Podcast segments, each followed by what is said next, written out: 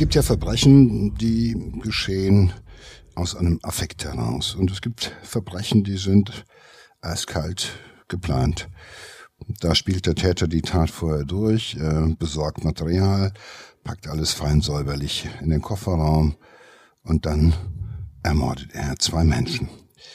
Was in so einem Menschen vorgeht, das äh, klären wir jetzt an dem folgenden Fall.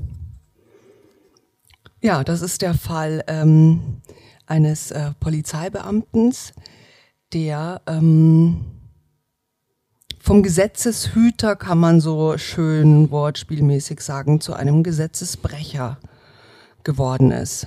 Das ist natürlich ganz interessant, dass jemand, der einen solchen Beruf hat, zum Mörder wird. Naja, ich denke allein aufgrund des Berufes äh, darauf zu schließen, dass wir einen ordentlichen, anständigen und äh, seriösen Menschen vor uns haben, das ist äh, meistens äh, überzogen.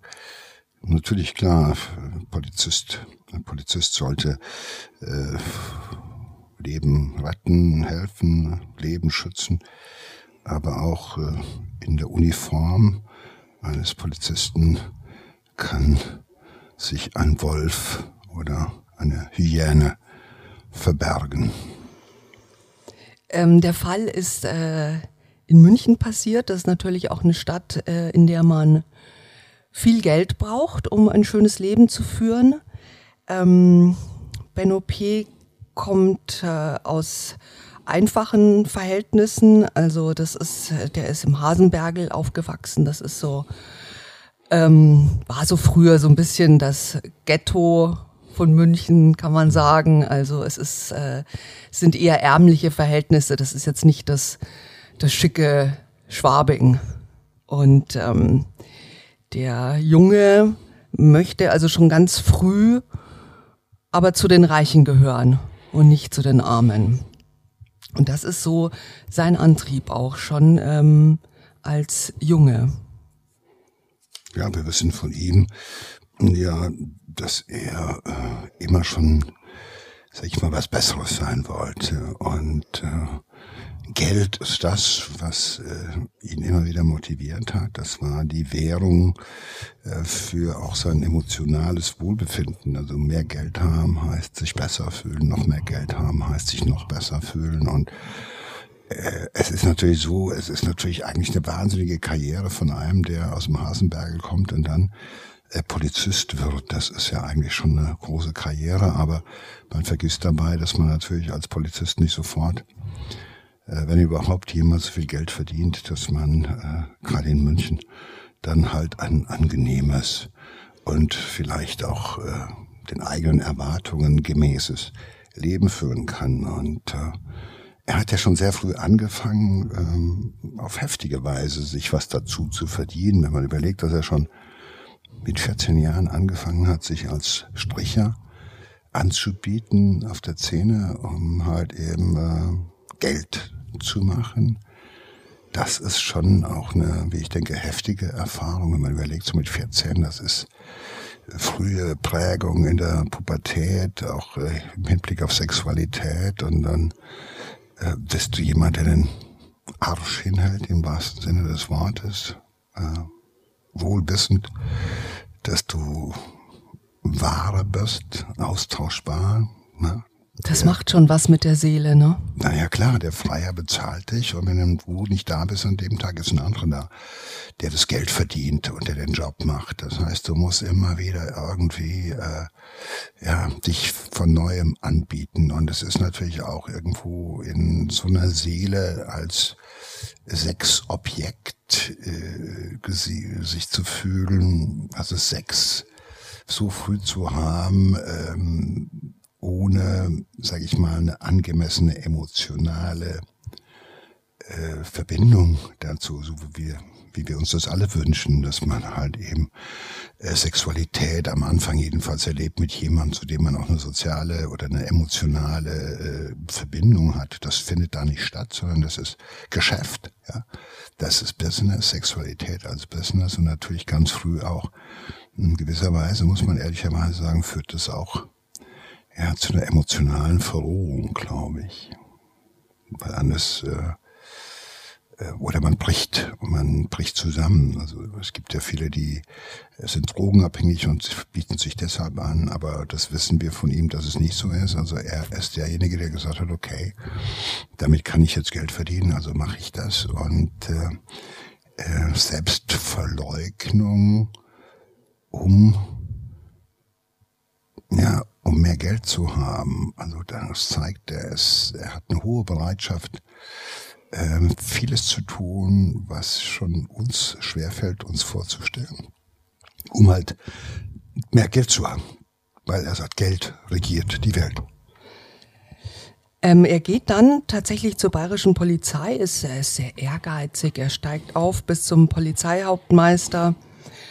Die Kollegen sagen, es ist, er ist sehr tüchtig, sehr loyal, er packt zu, er drückt sich nicht. Und er genießt so den gesellschaftlichen Status, den sein Beruf mit sich bringt. Man muss auch sagen, es ist äh, Anfang der 80er Jahre, als er zur Polizei geht. Das würde vielleicht heute man nicht mehr so sagen, aber ich glaube, da war das gesellschaftliche Ansehen ähm, schon noch äh, größer.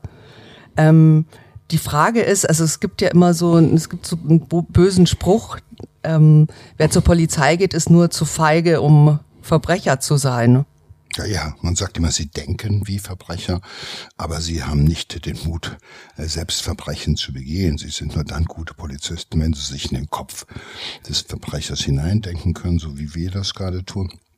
Aber sie sind halt auf der richtigen Seite gelandet. Und ich glaube, das ist das, was alleine schon zunächst mal bei seiner, bei seiner Biografie ähm, äh, auffällt. Er ist ja tatsächlich, trotz eines wirklich, sage ich mal, schwierigen Beginns, ja dann doch noch auf der richtigen Seite gelandet, genießt das Renommee, was es für diesen Job halt gibt. Also die soziale Anerkennung, die Hochachtung, die man äh, Polizisten gegenüber bringt, auch die ja, Achtung seiner Kollegen, die ja teilweise aus besseren Verhältnissen kommen oder sowas. Er hat es halt geschafft. Aber was immer noch fehlt, ist äh, das Geld, was er gerne hätte, um auch das Leben zu führen, wie er es sich vorstellt. Er ist, er gerne schon noch Polizist mit einem hohen sozialen Status, aber er hätte auch gerne das Geld, was zu seinen Erwartungen eines entsprechenden sozialen Status passt. Ist es denn denkbar, dass er auch zur Polizei gegangen ist, um sich so selber im, im Griff zu behalten, sich selber ein bisschen zu therapieren? Ich denke, es gab bei ihm einen Instinkt, der ihm gesagt hat, okay, wenn ich es, wenn es mir nicht gelingt, äh, sag ich mal, in eine sozial in einen sozial anerkannten Beruf zu kommen, äh, und ich dieses Leben als Stricher fortsetze, dann ist meine Karriere, weitere Karriere vorbestimmt. Ich werde irgendwo der Stricher bleiben, ich werde der Drogenabhängige bleiben, ich werde in der Subkultur immer leben müssen. Und das ist ja keine erstrebenswerte Zukunft, die er sich da vorgestellt hat. Und insofern ist für ihn die Möglichkeit, Polizist zu werden, das war eine Möglichkeit, die hat sich ihm geboten.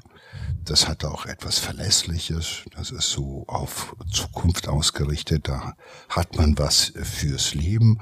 Insofern hat ihn das bestimmt auch eine Weile stabilisiert. Aber auf der anderen Seite hat er jeden Tag auch nur gesehen, äh, wenn er auf Streife gefahren ist, wie die anderen so leben. Und wenn du als Polizist in München das, den Wohlstand, das Eigentum und den Reichtum der Wohlhabenden ja auch schützen musst, das gehört ja mit zu deinen Aufgaben, dann wird dir ganz schnell klar, dass die Stufe, auf der du sozial angekommen bist, bei weitem noch nicht die ist, wo man ein sorgenfreies Leben äh, führen kann, wo man sich alle seine Träume und Wünsche auch nur halbwegs erfüllen konnte. Das heißt, du merkst nur, auf was du jeden Tag verzichten musst. Und das äh, ist für ihn schwer auszuhalten, denke ich. Ja, er will eine Eigentumswohnung kaufen. Und das war auch äh, zu dieser Zeit schon äh, nicht günstig in München. Und ähm, ja, jetzt hat er aber nicht genug Geld. was fällt ihm ein? Seine Ex-Freundin, Renate. Die hat nämlich Geld. Und die will er umbringen, um an ihr Geld zu kommen. Also ähm, die Habgier in ihm ist größer als die als die Moralvorstellungen, die er ja auch als als Polizist äh, vertritt. Ja, da helfen sich ja einige Polizisten oder einige Menschen in diesen ähnlichen Situationen behelfen sich ja damit, dass sie sagen, okay, wenn ich das jeden Tag sehe, hier die Leute, die halt sozusagen gegen Gesetze verstoßen, die sich äh, über Gesetze hinaussetzen und so weiter, denen geht's gut, die fahren die Lambos, die fahren die Ferraris, denen gehören die Häuser, die haben die geilen Frauen und so weiter, die haben die tollen Eigentumswohnungen. Und wir Deppen, ne, die äh, für Moral und Gesetz äh, unterwegs sind und so weiter, äh, wir machen eine lange Nase. Und äh, du bist ja dauernd in diesem Graubereich unterwegs. Und da verschwimmt irgendwann mal die Grenze, die du immer wieder als Polizist halt eben für dich ziehen musst, dass du sagst, okay, ich habe zwar weniger, aber ich bin auf der Seite des Gesetzes. Und äh, wenn du das war in seinem Fall so, wenn du schon von den Ex-Freundinnen oder von den Müttern deiner Ex-Freundin äh, ähm, charakterisiert wirst als jemand, der immer habgierig war, noch mehr haben wollte, noch was haben wollte, immer mehr haben wollte. Und die haben ihn als gierig beschrieben. Ähm, dann hast du eigentlich auch gute Voraussetzungen, ähm, dass dich diese Gier, die du ja nicht beherrschen kannst, oder die er jedenfalls nicht beherrschen kann, dass die dich irgendwann mal über alle Grenzen hinaus treibt und dass du diese Vereinbarung, die du ja eingegangen bist mit deinem Dienstherrn und mit der Öffentlichkeit, dass du halt eben äh, zu den moralisch integeren, gesetzestreuen per se gehörst, dass du die dann halt eben nicht mehr länger einhalten kannst. Und wie du schon am ähm, Anfang gesagt hast, er ähm, plant diese Tat wochenlang. Also er sucht schon ähm, nach einem Platz, um die Leichenteile zu vergraben. Er kauft einen Spaten, eine Baumaxt, denn er denkt, ähm, er will seiner Ex-Freundin den Kopf und die Hände abhacken, weil er denkt, das ist dann, äh, sie ist schwieriger zu identifizieren. Er kauft Plastiktüten, Handschuhe, Mineralwasser, zum Entfernen der Blutspuren.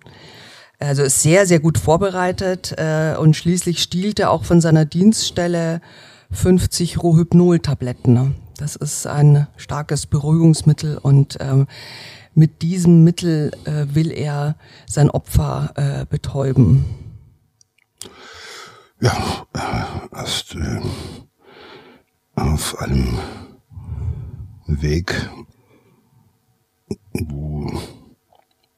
Rückkehr immer schwieriger wird, weil er hat alles optimal vorbereitet. Gut, als Polizist sollte er wissen, dass die Identifizierung einer Leiche auch aufgrund von DNA und anderen Spuren möglich ist, aber der Gedanke, erstmal die Köpfe und die Hände vom Rumpf abzutrennen, um sie gesondert irgendwie zu vergraben, um die Identifikation der Leiche schwieriger zu machen, gut, da ist er der nüchterne Polizist, der halt von Anfang an dran denkt, wie man ne, möglichst Spuren verwischen kann.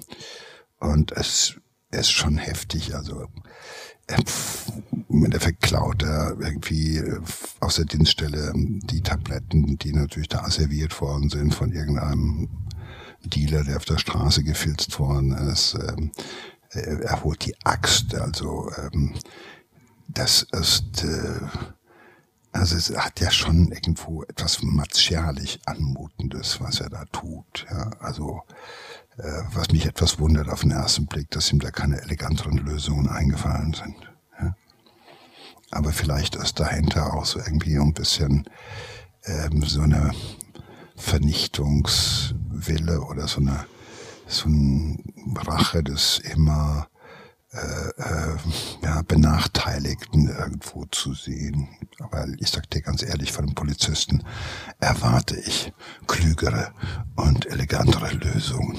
Ähm, gut, aber er sucht das, was er, er macht das, was er für richtig hält und äh, äh, zielt sich hervor und klar, in gewisser Weise agiert er auch wie ein Polizist, der weiß, wie seine Kollegen denken werden, wenn die Leiche gefunden werden wird. Und äh, aber seine Geldgier äh, ist halt das, was ihn antreibt, weil ähm, es gibt hier keine Beziehung, es gibt hier kein gar nichts. Er weiß nur, die hat Geld und an die Kohle will ich ran fertig. Und die vertraut mir sogar. Äh, die wird mit mir sich jedenfalls nochmal treffen und da so Geschichten. Also er geht äh, sehr gezielt und sehr geplant und äh, sehr geordnet vor. Weit entfernt von irgendwelchen Affekten oder sonst was. Ja, also auch, ähm, man muss auch sagen, die beiden waren fünf Jahre zusammen. Also das ist natürlich, es ist ja auch jetzt keine, äh, keine flüchtige Beziehung gewesen. Ne? Und trotzdem sagt er sich, ach, die kenne ich, die hat Geld, äh, die hat auch viel Geld flüssig, ähm, die bringe ich jetzt um. Ähm, ja, also äh, er, er findet einen Anlageberater und überredet sie, ähm, Bargeld abzuheben und bei sich zu führen, ähm, fährt mit ihr dann äh, zu einer Bank, wo sie sich mit dem Anlageberater treffen wollen. Der Finanzexperte kommt natürlich nicht. Ähm, die, das ahnungslose Opfer sagt, ach, schade, aber nächste Woche könnte sie noch mehr Geld flüssig machen. Und das rettet ihr das Leben, aber nur für eine Woche weil er denkt sich, auch nächste Woche kann ich noch mehr erbeuten.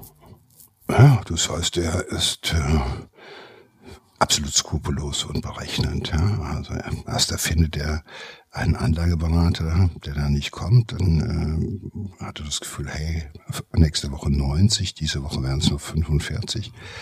Da kann ich doch warten. Und äh, offenbar ist er sich auch sehr sicher, dass er sein Opfer irgendwie doch weiter im eben in Arglosigkeit wiegen kann. Ja? Also dass man sagt, den kenne ich seit fünf Jahren und er ist Polizist und der hat ja eine todsichere Anlage, äh, wo ich noch Geld mit verdienen kann. Das wird alles schon seriös sein.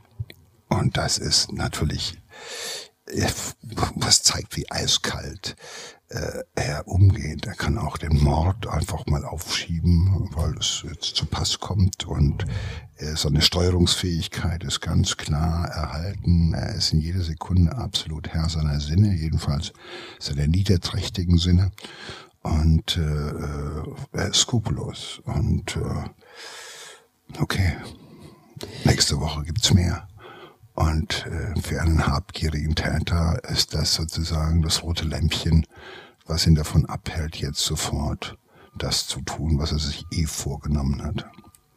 Ja, die Woche vergeht schnell. Ähm, wieder sind die beiden im Auto und es passiert etwas sehr, sehr Tragisches.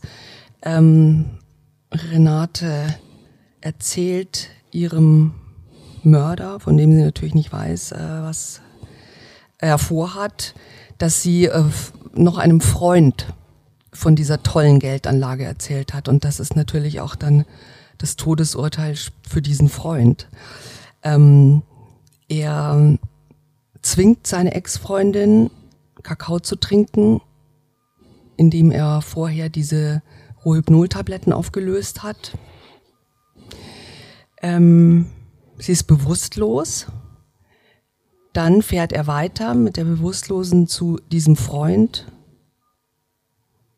und er betäubt auch diesen Freund. Das ist natürlich fürchterlich, weil hätte sie das nicht gesagt, ne, hätte natürlich ähm, hätte dieser Mann wahrscheinlich überlebt. Ähm, die beiden leben noch, sind bewusstlos, aber leben noch, als er ihnen die Hände und die Köpfe abtrennt und die Leichen versteckt er in einem Himbeergestrüpp. Und die abgetrennten Köpfe und Hände nimmt er mit und vergräbt sie an einem anderen Ort. Im Wald. Ja, das verlangt schon einiges von einem, einem, nicht nur einem Menschen, sondern gleich zwei Menschen zeitgleich auf diese brachiale Art und Weise was heißt zu ermorden, bewusstlos zu machen und ihn dann sozusagen im bewusstlosen Zustand mit der Baumaxt die Hände und die Köpfe abzuhacken.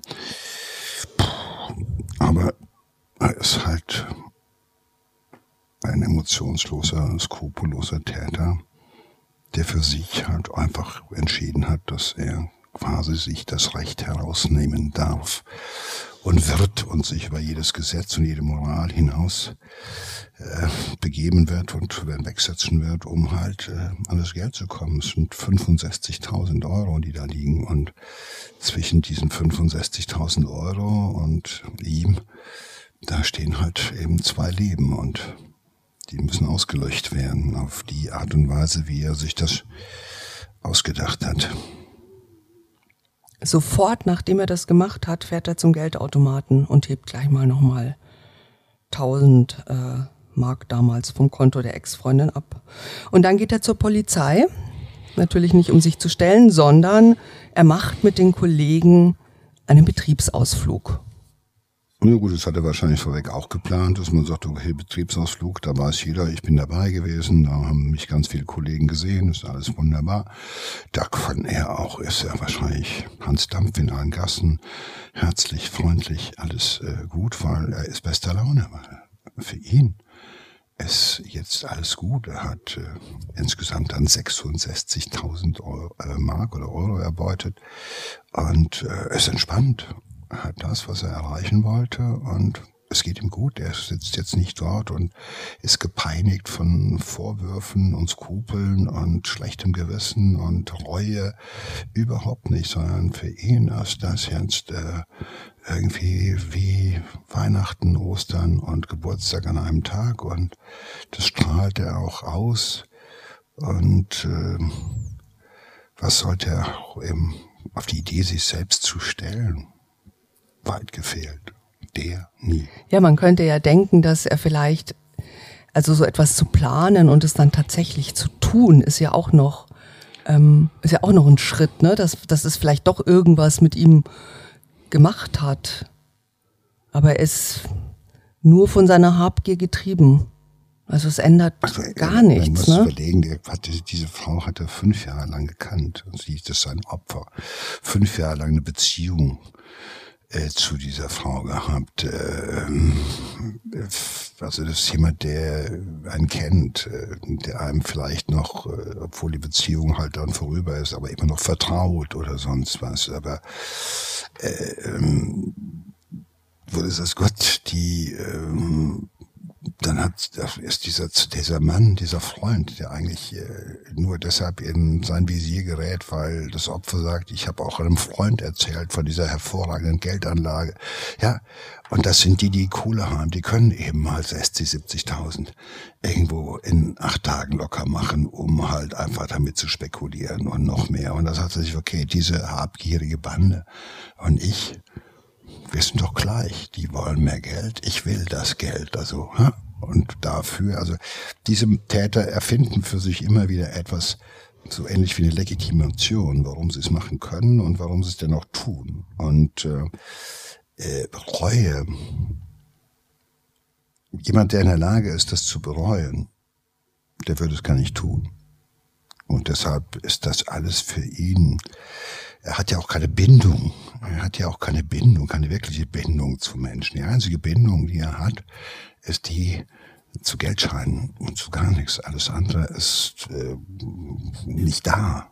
Und äh, das fällt auch weiter nicht auf, weil in dieser, sage ich mal, in dieser Institution der Polizei, da hast du so, das sind alles vorwiegend Männer, da hat man kollegiale Verhältnisse und Freundlichkeiten, aber jeder macht so seins. Ja, man kann da einigermaßen so mit rollen, ohne groß aufzufallen. Wenn man freundlich nett ist und er hat mustergültige Papiere, also alle schätzen ihn und mögen ihn und äh, ja, äh, weil er hat ja auch für sich, er ist ja keiner, der jetzt Tag und Nacht davon erzählt, äh, wie wenig Geld er verdient und dass er sich das und das nicht leisten kann. Er kann sich ja was leisten. Deshalb ist er natürlich im Vergleich zu seinen Kollegen noch entspannter, noch freundlicher.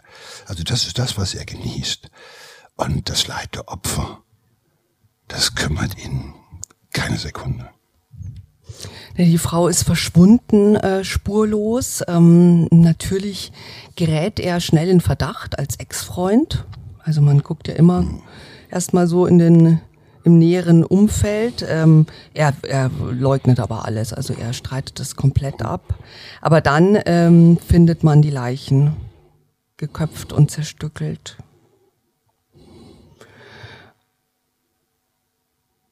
Und dann wird er überführt. Er wird vor Gericht gestellt. Und da sagt er, natürlich bereue ich, mein Leben ist ja schließlich auch dahin.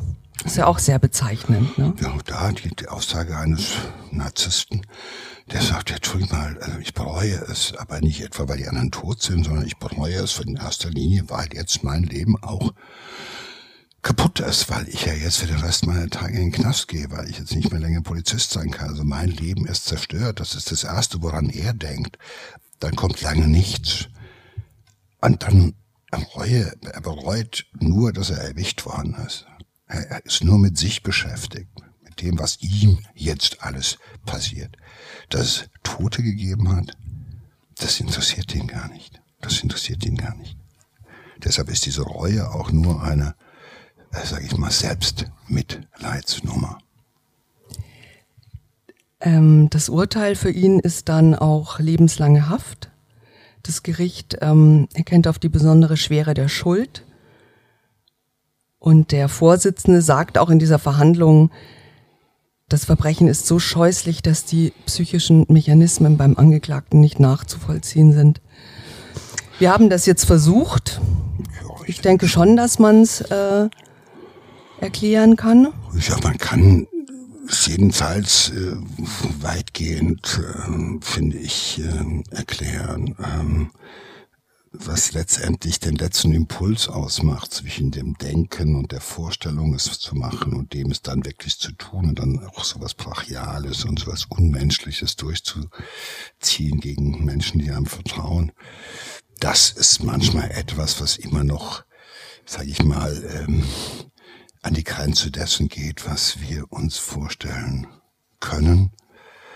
Und äh, Gottlob sind, äh, ist die Zahl dieser Täter ja, nicht allzu groß, aber es gibt immer noch zu viele davon. Ja, es ist wie, da hat er schon recht, der Vorsitzende, dass er sagt, dass das Verbrechen sehr scheußlich ist. Das ist schon, Gott sei Dank, ähm, passiert halt sowas nicht so häufig. Es ist schon Na, extrem ja, grausig. Ja, wir sind ja manchmal auch in der Lage, oder wir versuchen uns noch nachzuvollziehen, wenn jemand äh, aus dem Affekt, aus enttäuschter Liebe, aus oder vermeintlicher Liebe, aus irgendwelchen emotionalen äh, Krisengeschichten heraus was tut. Wenn jemand, der äh, irgendwie nicht mehr ein- und ausweist, irgendwie die Bank überfällt, dann sagt man, der war in einer schwierigen Situation und hat das gemacht, das, weil wir das noch halbwegs nachvollziehen können mit einem klaren Menschenverstand. Aber alles, was wir nur noch mit Mühe überhaupt noch erklären können, dass es Menschen gibt, die das tun, das ist halt natürlich, äh, wie in diesem Fall, das ist äh, ja, das